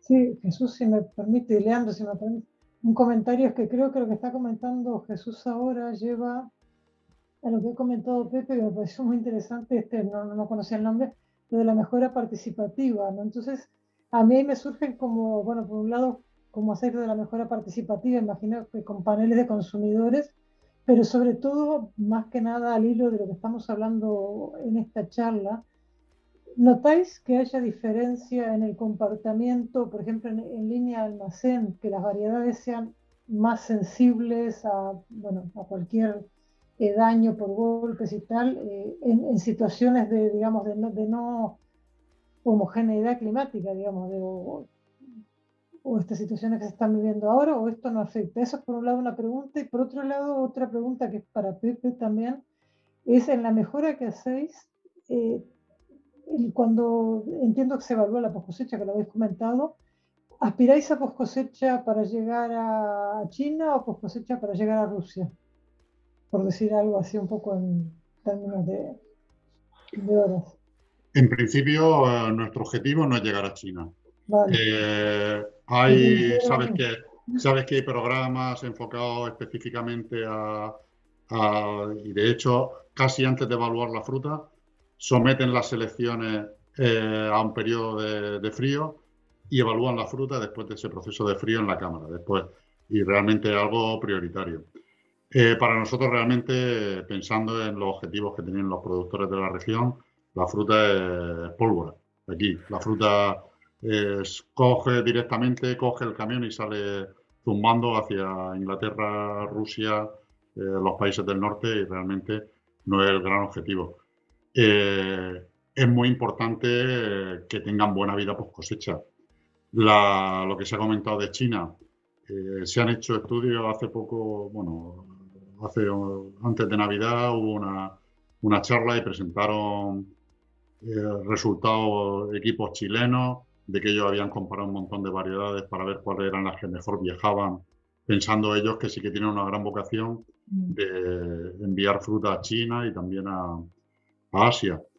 En nuestro caso, nosotros evaluamos la, se evalúa las frutas post cosecha de una manera la, actitud post cosecha de una manera indirecta, enviando la fruta. Nosotros lo que hacemos es que de todas las preselecciones y de todas las variedades nuestras, lo que tenemos ya son paneles de cata en Inglaterra, donde nosotros lo que hacemos es el recorrido que va a hacer la fruta después, cuando la va ya a producir el productor, nosotros hacemos ese mismo recorrido. Entonces se envían preselecciones y allí lo que contamos es con un panel de cata. Eso también lo están implementando David en sus programas de mejora entonces tenemos con los grandes supermercados, eh, donde ellos tienen un panel de cata y nos devuelven luego la información de que la fruta está en buen estado. Si ha aguantado bien todo el proceso y todo el viaje post cosecha, que ellos eh, quieren como, como, como óptimo para, para, el estándar de calidad. Eh, también muchas veces es muy difícil, porque también a veces parece que son dos aspectos que van en contra. el etileno, la hormona responsable de eso, es lo que hace que tenga buenos aromas, que desarrolla toda la parte aromática. Eh, queremos fruta aromática y fruta con buena, fruta con buena vida post cosecha. A veces son caracteres un poco encontrados. Entonces tenemos que llegar a un equilibrio de compromiso para conseguir eso. Pero bueno, que, realmente es muy, es muy importante trabajar en eso. Hay, hay de hecho las variedades nuevas que hay de melocotón que tienen muy bajas tasas de producción de etileno hace que puedas casi tener una ventana de, recolección de 20 a 30 días para determinar tu casa cuando la recolectas. Pero claro, son frutas que no terminan de ser el de tener los aromas totalmente desarrollados y es fruta que, a lo mejor el consumidor organolépticamente no es lo que espera. Pero vamos, que sí vemos que es un aspecto súper importante para considerar en los programas de mejora. ¿Y un, un año climáticamente irregular influye en el comportamiento post cosecha? Yo eso no lo he comprobado y no te lo puedo decir. Pero imagino que sí. El sentido común me dice que sí y que es lo que decía Jesús, que le va a afectar a muchos caracteres. La firmeza se va a ver condicionada seguro por un mal año climatológico y eso ya es mala vida post cosecha. Eh, caracteres, la falta de azúcar, al final todo es una relación fisiológica dentro del fruto y todo te va a afectar. Y frutos que, que no sea una, que no sea una, una recolección homogénea te va a afectar también. Eh, yo no te he hecho un, he hecho un estudio de decir, este año la vida post cosecha ha sido mejor o peor, no lo, he, no lo he visto, pero que te digo, el sentido común me dice que seguramente sí le vaya, sí le vaya a afectar. Y decías lo de la mejora participativa. Eso también es una cosa que queremos incluir entre los programas de mejora. Es algo que viene de la mejora, una idea que, que también nos comentaron la gente que trabaja en los bancos de germoplasma con variedades tradicionales eh, lo hacen, hacen esa idea, el de, el de, conocer todos los sectores como ellos tal vez tengan una, una, conexión más directa con el consumidor final, porque muchas veces son productos ecológicos, son variedades tradicionales cultivadas en condiciones de agricultura ecológica y que ya se van directo al consumidor, por lo que se intenta es con esa cercanía al consumidor definir bien los objetivos, definir unos objetivos de mejora para eso y pensamos que ese concepto también se puede aplicar muy bien a, a la tipos de nuestros programas. Muy, interesante. si, me permitís eh, añadir nuestra experiencia en, en, Albaricoque, que es donde más directamente implicados estamos, y en Ciruela, eh, a colación de lo que estamos hablando de, de la firmeza y la post cosecha, es que eh, este carácter cada vez más va tomando un peso mucho mayor. O sea, nuestra experiencia es que indudablemente años atrás pues, había que considerarlo, había que tenerlo en cuenta pero bueno, digamos al mismo nivel que una buena calidad organoléptica, una coloración atractiva, etc.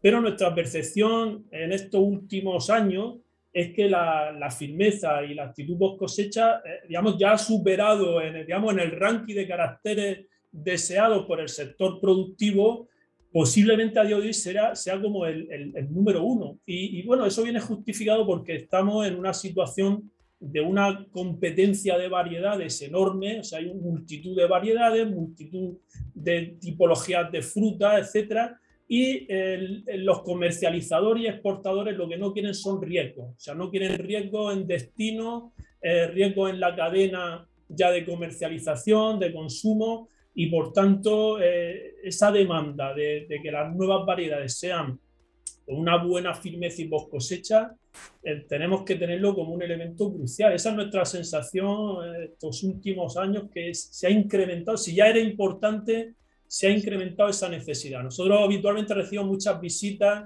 de grandes productores, de, como dice Pepe, de, comercializadores, etcétera, y bien, calidad tal, eh, atractivo, pero si la fruta blandea un poquito y tal, se, se, ponen ya en estado de alarma.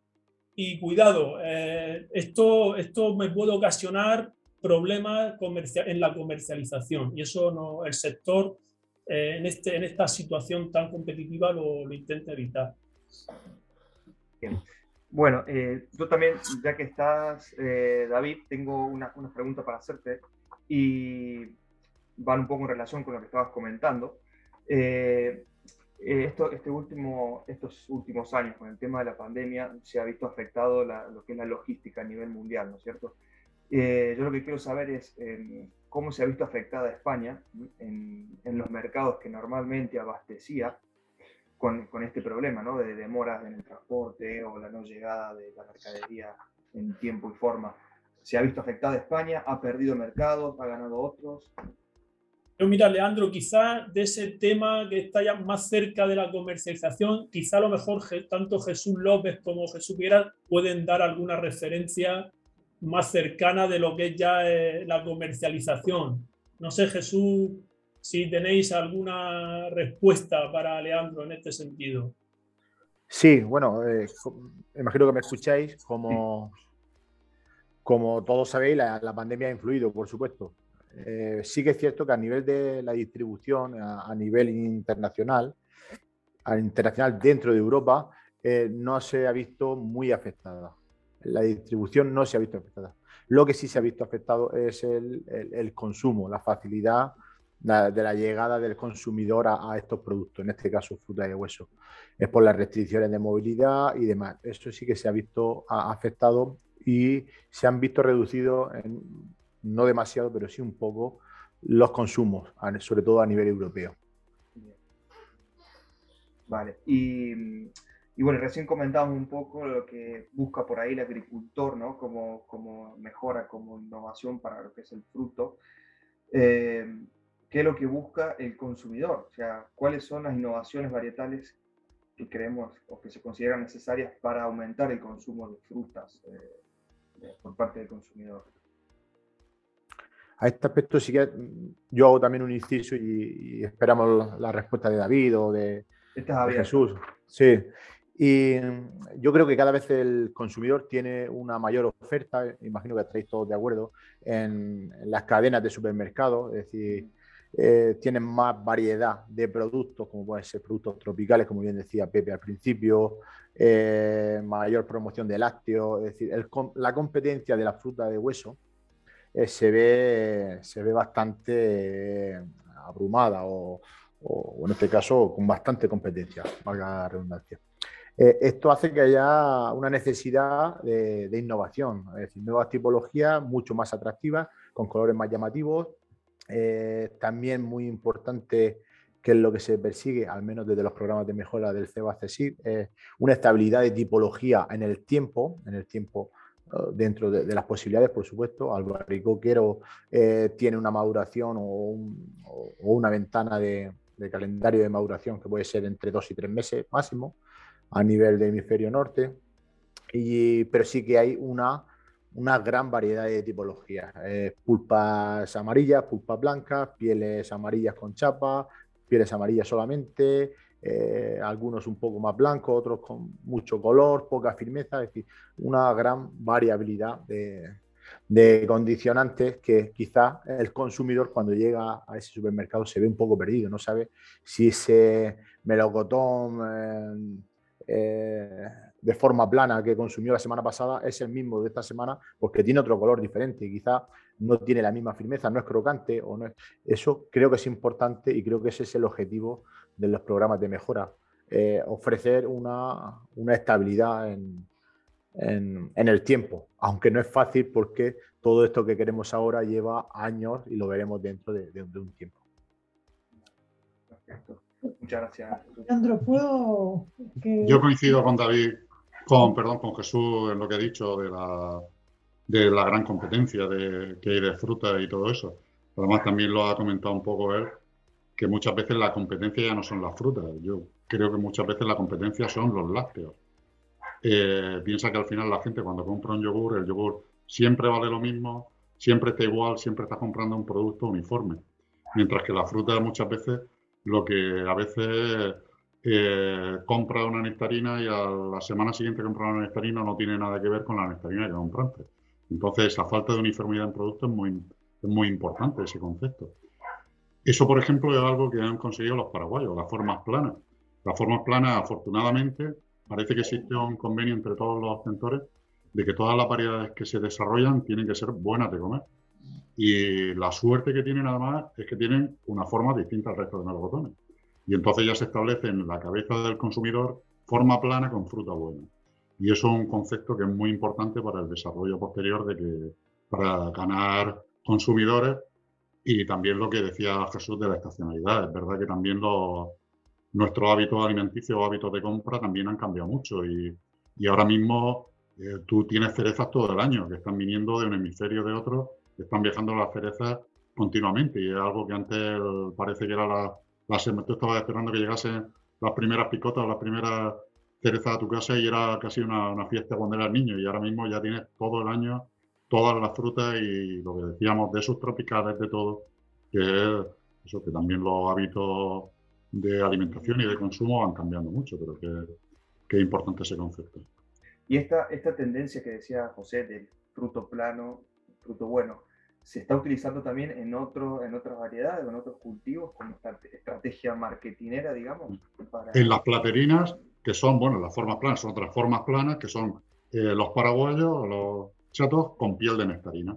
En eso se está trabajando, todos los programas de mejora de melocotones estamos trabajando como locos en eso, porque lo que vemos es que es un producto súper interesante. También un hábito de consumo es que la fruta, la gente ya cuando consume una fruta no se quiere manchar.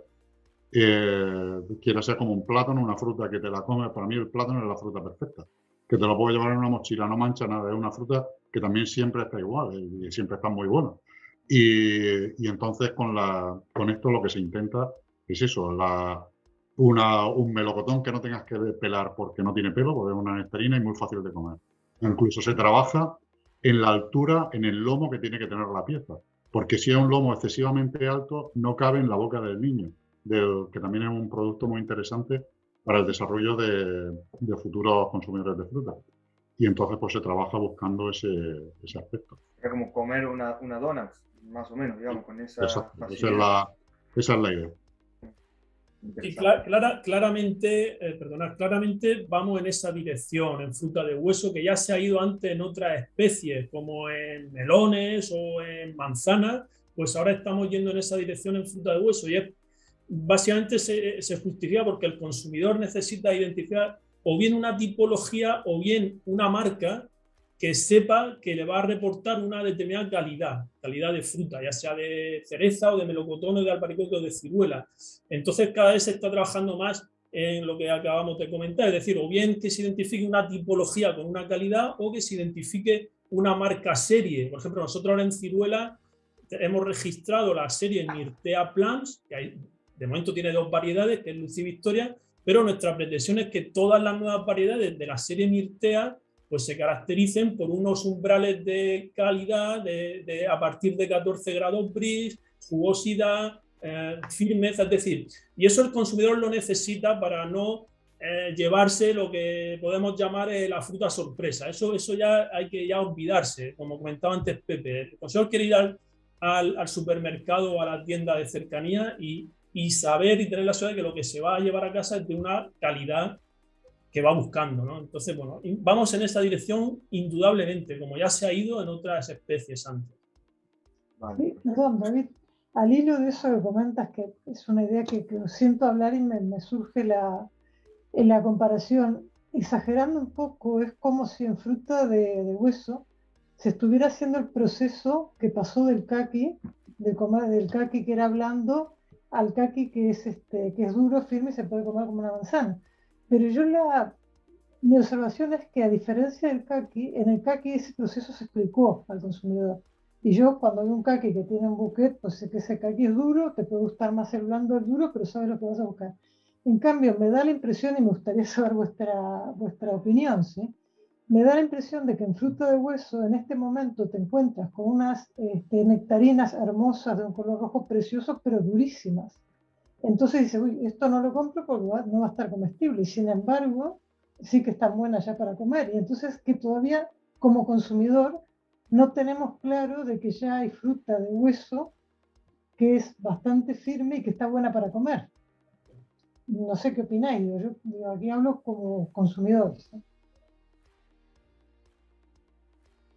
Bueno, eh, eh, vamos a ver, eh, quizá es difícilmente comparable lo del kaki con, la, con la fruta de hueso, pero quizá, también es necesario que haya un, trabajo más importante de marketing y de información al consumidor y que el consumidor logre identificar también variedad de características, como, como ya pasa, por ejemplo, con, con manzana. Los consumidores saben perfectamente dependiendo de la tipología de manzana, cuáles son sus características. Y se ha hecho también mucho marketing, que en fruta de hueso es un trabajo muy por hacer. O sea, en fruta de hueso hay un trabajo enorme por hacer en marketing, en información al consumidor, etc. Entonces, eh, bueno, yo creo que eso es un esfuerzo que el sector ya no corresponde a, a, nuestro ámbito, pero que el sector sí que tiene, sí que, tiene que hacer, indudablemente. Sí, Sí, pero no, David, al hilo lo que comentabas, bueno, un poco pregunta para, sobre todo para Pepe y para ti, vosotros que trabajáis en mejora genética, eh, las variedades vuestras, o sea, las dais, digamos, eh, se registran y después hay una serie de viveros autorizados, entiendo que son los que pueden trabajar con ellos, ¿no? Y entonces quedaría esa labor de promoción de las características a cargo o bien de los viveros o bien de los productores, supongo. Como cuál es la, la idea, esa es la pregunta en concreto. Sí, bueno, hombre, realmente esa, esa labor de, de, difusión o de marketing debería estar implicado, no toda la cadena, pero fundamentalmente eh, son la, quizá las empresas productoras comercializadoras las que tienen que hacer sobre todo ese esfuerzo, que son las que llegan a, a destino final y al consumidor, más que los el sector viverístico o el sector ostentor. Nosotros estamos en un eslabón eh, mucho más en la base ¿no? de, la, de la cadena.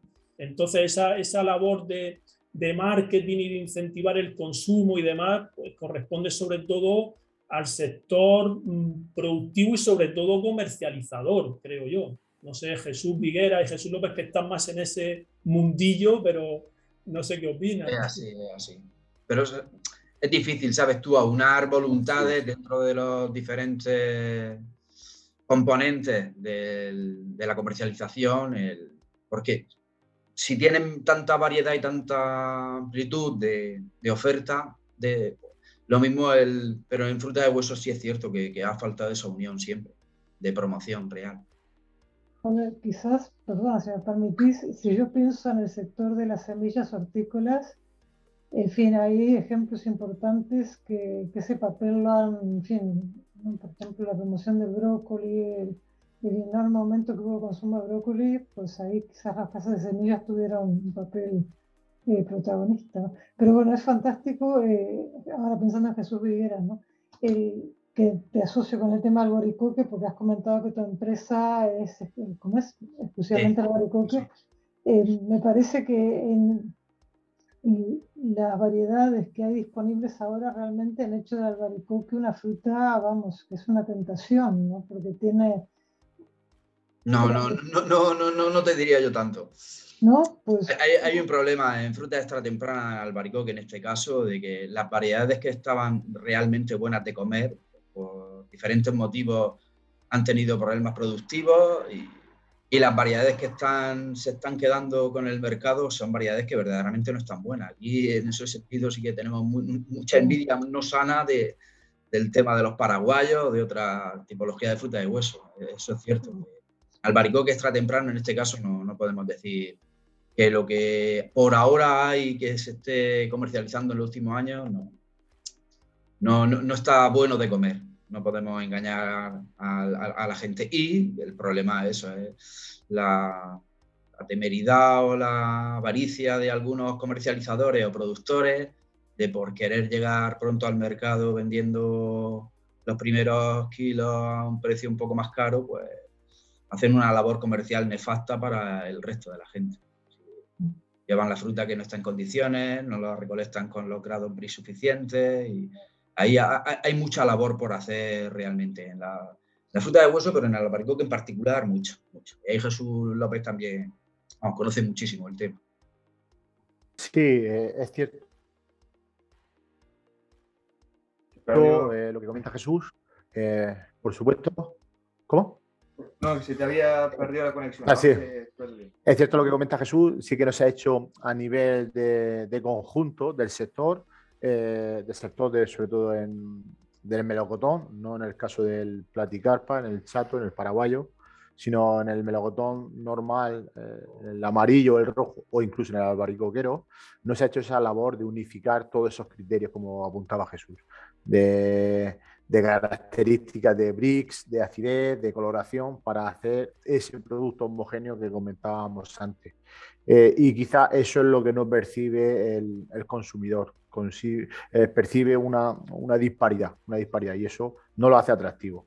Eso es algo en lo que se está trabajando, pero eh, hay cultivos que son más estables en el tiempo, como puede ser eh, la manzana, puede ser los cítricos, que es mucho más fácil aunar criterios o, coloraciones, tipologías, porque el, tiempo de recolección es más alargado en el tiempo. En, el caso de la fruta de hueso, son cada variedad y cada especie son muy estacionales, por lo cual eh, es muy difícil eh, tener los mismos parámetros para, para, todo y eso a veces juega en contra.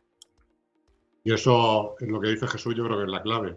Lo que decías del kaki, el kaki se basa en una variedad, en el rojo brillante y todo el cultivo se basa en eso. Además, una que puedes dominar tú cuando lo maduras, cuando lo recolectas. Es decir, ahí el, el eso no es un producto tan efímero como pueden ser la fruta de hueso. Eh, la manzana también un producto que pueden manipular muy bien con una buena vida post cosecha. Es decir, eh, el, otro ejemplo, el, mango, también todo basado en una única variedad, que, son cosas que, que, es muy distinta a, lo que son las frutas de hueso. hombre, que es cierto que, es necesaria la, la, creación de una interprofesional que agrupase a todo el sector, que definiese una estándares de calidad y eso sería ideal, pero bueno, también es, un mundo súper muy separado entre ellos y muy eso, pero es la, realidad que vivimos. Creo que también han tenido muchas oportunidades de unirse y eso y no llegan a un acuerdo. Quiero decir que tampoco, entonces, cuando no se llega a un acuerdo, quiere decir, porque están bien, que tampoco, que si quisieran unirse, herramientas y, y, el camino abierto para cómo hacerlo, está. Que no, vamos, que hay iniciativas también muy interesantes para la promoción de, la fruta. Lo que has dicho, lo que ha comentado antes Leandro de, la floración. Ya solo empezar con la floración y que la gente vaya a verlo y eso, es poner ya el melocotón más cerca de la mesa de cuando esté la fruta. Y es verdad que hay muchas iniciativas ahí muy interesantes y que realizar una actividad así colectiva puede ser que, lo haga muy atractivo. Sí, sí. Estoy de acuerdo. Perdón, sé que Leandro está por cortar porque ya más o menos ha pasado el, espacio que teníamos. Si tienes alguna pregunta, la hacemos el problema, Alicia, y ya luego, en el caso que surjan preguntas de los usuarios, las. No, comentar, bueno, dos detalles. Al hilo de lo que ha comentado recién Pepe, eh, bueno, felicitaciones porque entiendo que ahora existe una IGP para el cotón, ¿no? Que es una cosa relativamente reciente que va en el sentido de lo que, de lo que estáis hablando, de la importancia de ¿no? Desde el marketing por todos lados, ¿no? Mm. Aunque no afecta al albaricoque, pero bueno, es todo bueno para la zona. Y eh, me gustaría, si es posible, David, comentar, bueno, David o, en fin, los que tengáis experiencia, que supongo que sois todos, eh, el tema de los bioestimulantes para regular, promover la dotación, que quedó, en fin, hay tantos temas por hablar que, que casi no se comentó. ¿Es algo en el cual existen distintas alternativas en el mercado? O sea, hay, digamos, hay una amplitud de oferta en, en los productos disponibles. Que, ¿Cómo bueno, este es un, es un, tema mm, muy interesante, importante en las zonas cálidas, pero un tema complejo. Ahora podrán opinar Jesús Figueras y Jesús López porque ellos de hecho utilizan este tipo de productos de forma rutinaria, pero mm, son productos que en las zonas eh, que antes comentaba, en esas zonas muy cálidas, se vienen utilizando desde hace muchísimos años. Hace años se utilizaba productos tipo Dormex, que ya se prohibió, la cianamida de hidrógeno y otros productos. Y eh, efectivamente existen en el mercado productos comerciales, pero mm, por una parte eh, yo destacaría dos inconvenientes que existen en este tipo de estrategia. Por una parte, en muchas ocasiones la falta de validación o testaje de algunos de esos productos. ¿eh? Realmente eh, en algunas salen productos al mercado que todavía no han tenido un testaje suficientemente robusto.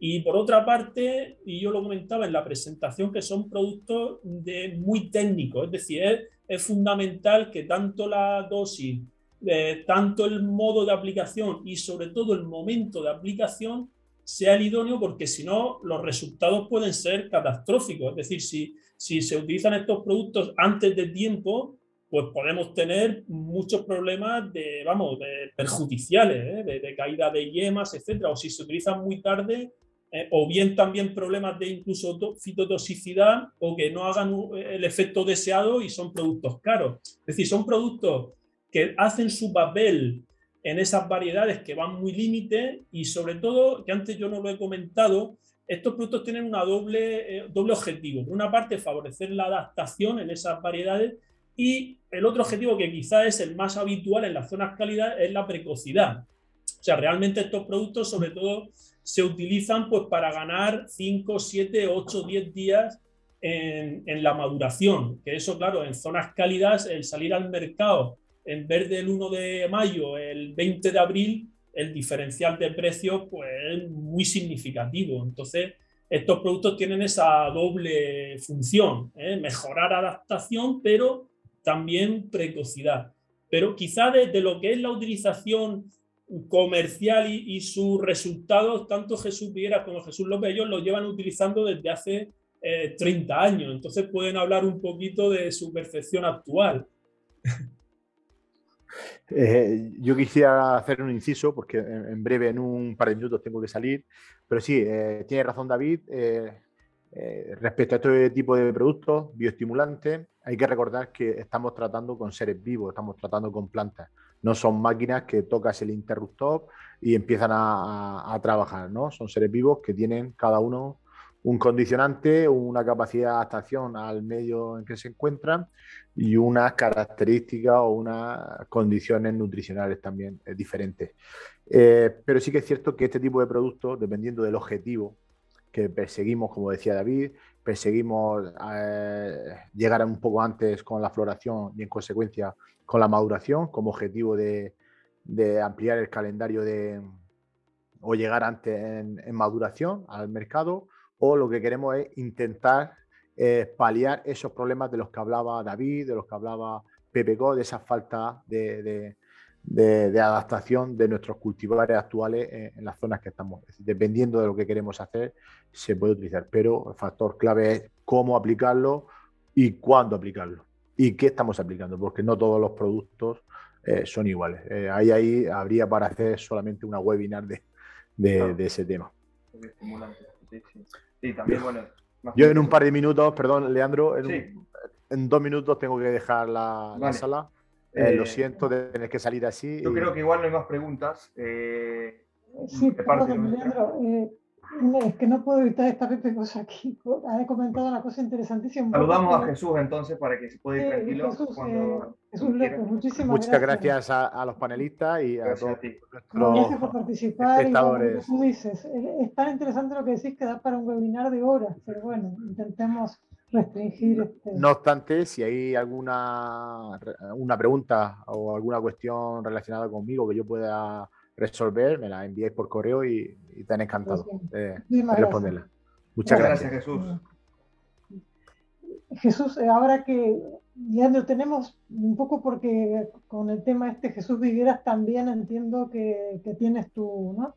tu experiencia en, en, el tema de los bioestimulantes. Hay un problema con los fabricantes de productos de bioestimulantes para la salida del letargo y es cierto de que el, no todos los productos valen para todas, ni especies ni variedades. Es decir, dentro de la misma, de la misma especie, un mismo producto funciona diferente en una variedad que en otra. Eso también en base a las necesidades de frío que tenga.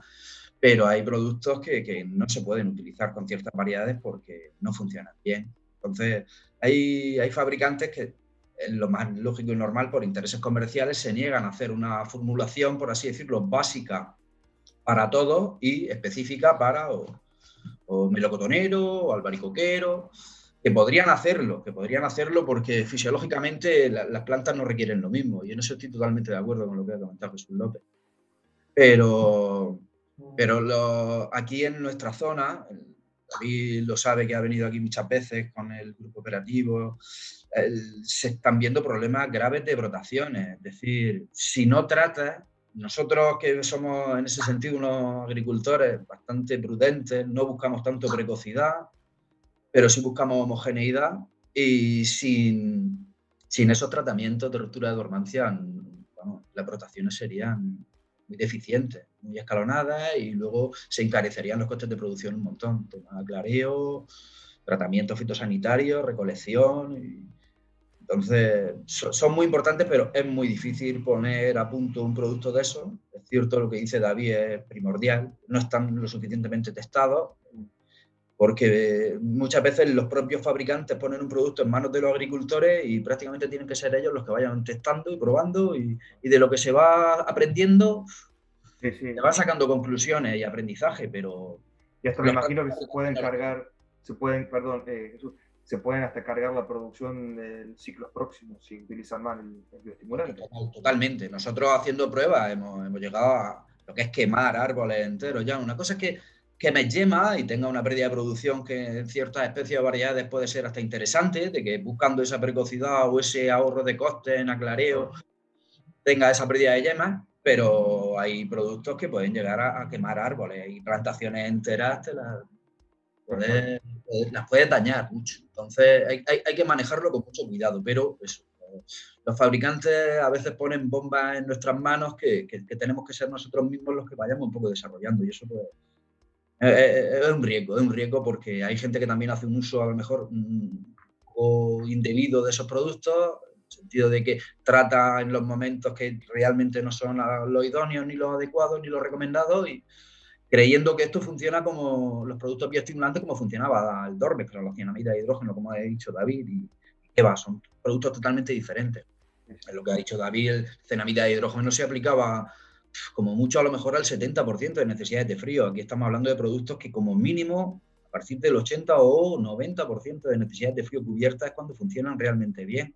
Cuando eso, rotaciones homogéneas y algo de precocidad, pero sobre todo rotaciones que si no Yo, solamente volver a recalcar, que ya, ya lo hemos dicho en repetidas ocasiones, pero es muy importante que nos esté oyendo que el, el, asunto clave es el momento de aplicación. Entonces, claro, pensar eh, que aquí hay dos elementos que complican esto mucho, que son, por una parte, necesitamos saber las necesidades de frío de la variedad y en muchas ocasiones, y sobre todo con el dinamismo varietal que hay de nuevas variedades y tal, existe un cierto desconocimiento de las necesidades de frío de esa nueva variedad que se está cultivando. Entonces ahí vamos ya de partida un poco a ciegas en general, si no sabemos las necesidades de frío, porque hay que aplicar aproximadamente en ese 80-85% de satisfacción de las necesidades. Entonces, e, existen dos elementos que complican. Uno, el conocer las necesidades de frío de la variedad, insisto, con las nuevas variedades que hay es difícil en ocasiones.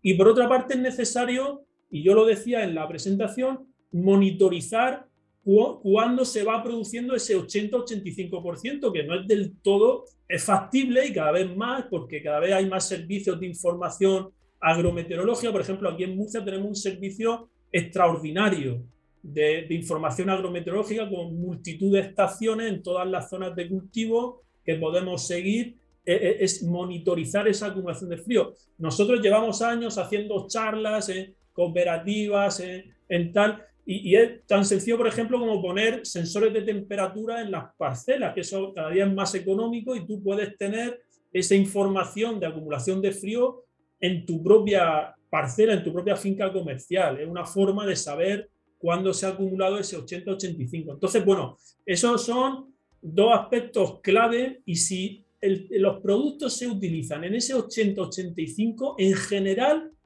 el riesgo de problemas se minimiza mucho. Ya eh, el que se consigan los resultados es que dependen también de muchos factores. Antes comentamos de la variedad, de las condiciones climáticas que se den en esos días de aplicación y posteriores, pero desde luego no vamos a tener muchos riesgos a nivel problemático si lo aplicamos en ese momento óptimo. ¿De acuerdo? Perfecto. Bueno, creo que da para, hay mucha tela para cortar en este tema. Podríamos hacer otra charla exclusivamente de, de lo que se tiene hasta ahora averiguado, los datos que hay hasta ahora del uso de bioestimulantes para, bueno, para romper la dormancia eh, de, de, las plantas. Así que eh, no sé si hay alguna otra pregunta, si no, ya podemos ir cerrando. Leandro, simplemente le quiero comentar a Pepe que, bueno, ha dejado un tema sobre la mesa que es un poco colateral a lo que estamos hablando ahora, pero sí que está muy vinculado con el mercado que es este, la variedad que era de melocotón, con un hueso gelatinoso, pero que es de que la, la, pepita es amarga todavía, ¿no? Pero bueno, una línea de trabajo, ¿no? Que puede ser... Eh, Esa es la, eh, la, el melocotón, melocotón, la fruta de hueso sin hueso. Exacto, la fruta de hueso. es que Pepe, recuerdo Eso, que es, muy, es muy, de momento tenemos alguna preselección con ese carácter es un carácter, ahí se produce un crecimiento asincrónico entre el mesocarpio, entre el crecimiento de la carne y el desarrollo del fruto, eh, no van a la vez, va mucho más rápido el desarrollo de la carne. Entonces, eh, bueno, pues una, una, idea un poco loca y hay varios mejoradores ya trabajando en esto. Y pasa, eso ha pasado en variedades tempranas o esta temprana, pasa eso. Y existen esas variedades gracias a que una de las técnicas que utilizamos para obtener híbridos es el cultivo in vitro. Mm. Nosotros hacemos el rescate in vitro de embriones inmaduros muy pequeños y entonces esos embriones existen, esas plantas existen gracias a que somos capaces de germinar esos embriones. Eh, bueno, no, de momento no tenemos, tenemos preselecciones y eso, pero no, que es una de las líneas de trabajo que, que veremos en un futuro si, si no pasa. Hay otro aspecto interesantísimo, pero eso ya es para otro día, es toda la parte de tropicales que estáis haciendo, ¿no? eso... en fin, eso lo dejamos en el tintero para, ¿no? Novedad, una novedad absoluta. No, vamos, eso, ella, el sector, el sector muchas veces va, va, es muy, muy dinámico en zonas como la nuestra, donde lo que decíamos antes, que realmente te das cuenta del poder que tiene el conocimiento tecnológico, que gracias a los productores que tenemos, con el conocimiento que tienen, son capaces de cultivar papaya, de cultivar melocotones, de cultivar tomate, cualquier cultivo que se le pone y gracias a las técnicas de cultivo que dominan. Ellos realmente son muy buenos eh, trabajando en invernaderos y son capaces de llevar para adelante esos cultivos. Y, además es muy es curioso también el otro día en una en otra charla hablaban del concepto de, de exótico y decían que frutas que nosotros consideramos como exóticas cuando es como si las domesticásemos, ya pasan a no ser exóticas. Y es, por ejemplo, lo que ha pasado con el aguacate. Decían poner el ejemplo y el aguacate para nosotros hace 10 años era un producto exótico y ya es un producto que compramos, yo ya lo compro todas las semanas en mi casa. Y son productos que es casi como los domesticamos y ya pasan a ser de nuestra, de nuestra cesta de la compra semanal. Y eso es lo que está pasando un poco con esto. Y, y a veces también es acostumbrarnos a sabores, Estamos trabajando mucho en la pitaya, porque también a veces los sabores tropicales no coincide con los sabores mediterráneos. ¿no? Tú te comes un albaricoque o un melocotón y realmente una explosión de sabores y de ácido azúcar que te cambia ahí en la boca. Las frutas tropicales normalmente son frutas un azúcar así más equilibrada, son frutas más, más suaves. Entonces lo que intentamos es hacer nosotros mejoras para conseguir adaptarla un poco a los sabores esos mediterráneos. Que, y entonces, pues bueno, estamos, si antes probábamos melocotones, ahora probamos melocotones y pitaya y también estamos, queremos comenzar a hacer algo con alguna otra especie. Creo que es interesante. y te digo que eso, que el sector está totalmente abierto a eso, que, que realmente el sector es, hay en sus tropicales, yo diría que va por delante que de nosotros, que ellos son los que nos demandan cosas y, y el meternos en el tema de mejora, cuando os presentaba ahí todas las líneas de eso, es porque vemos que en el resto de áreas de riego lo dominan muy bien, de, de manejo también, y vemos que la parte donde le podemos echar una mano es en la parte de nuevos materiales vegetales que sean interesantes. Muy bien. Muchísimas gracias, Pepe. Interesantísimo, interesantísimo. Y bueno, eh, en el caso, para la gente que nos está viendo en vivo o los que nos puedan ver en, diferido a través de YouTube o a través del portal bibliotecahorticultura.com, si surge alguna, alguna pregunta luego, eh, pueden escribirla ¿vale? a través del vídeo del canal de YouTube y se la pasaremos a, a, a los panelistas. ¿vale? Bueno, hemos llegado a la parte final de la sesión de hoy. Eh, acabamos la sesión en la que nos han acompañado José Cos de Limida, David Ruiz González del Sebas CECIC, Jesús Vigueras de la empresa Basol Fruit y Jesús López Alcolea, agricultor y perteneciente también al Sebas CECIC. Muchas gracias por la participación a nuestros panelistas invitados y al público que nos ha acompañado. La próxima jornada de charlas en la biblioteca será el próximo martes 22 de febrero y trataremos el siguiente tema, viticultura sostenible, las enseñanzas del proyecto FitoVid, un interesantísimo proyecto desarrollado aquí en España que, bueno, básicamente lo que hace es eh, reducir al máximo el uso de fitosanitarios para el control de enfermedades en vid y de eso comentaremos. Así que, bueno, recordamos que las notas con más información, vídeo y podcast de las charlas en la biblioteca se encuentran en la pestaña Las charlas del portal bibliotecahorticultura.com. Os deseamos una buena semana y nos vemos en la próxima jornada de charlas en la biblioteca. Muchas gracias. Muchas gracias a todos. Muchas gracias a todos. Buenas tardes. Gracias.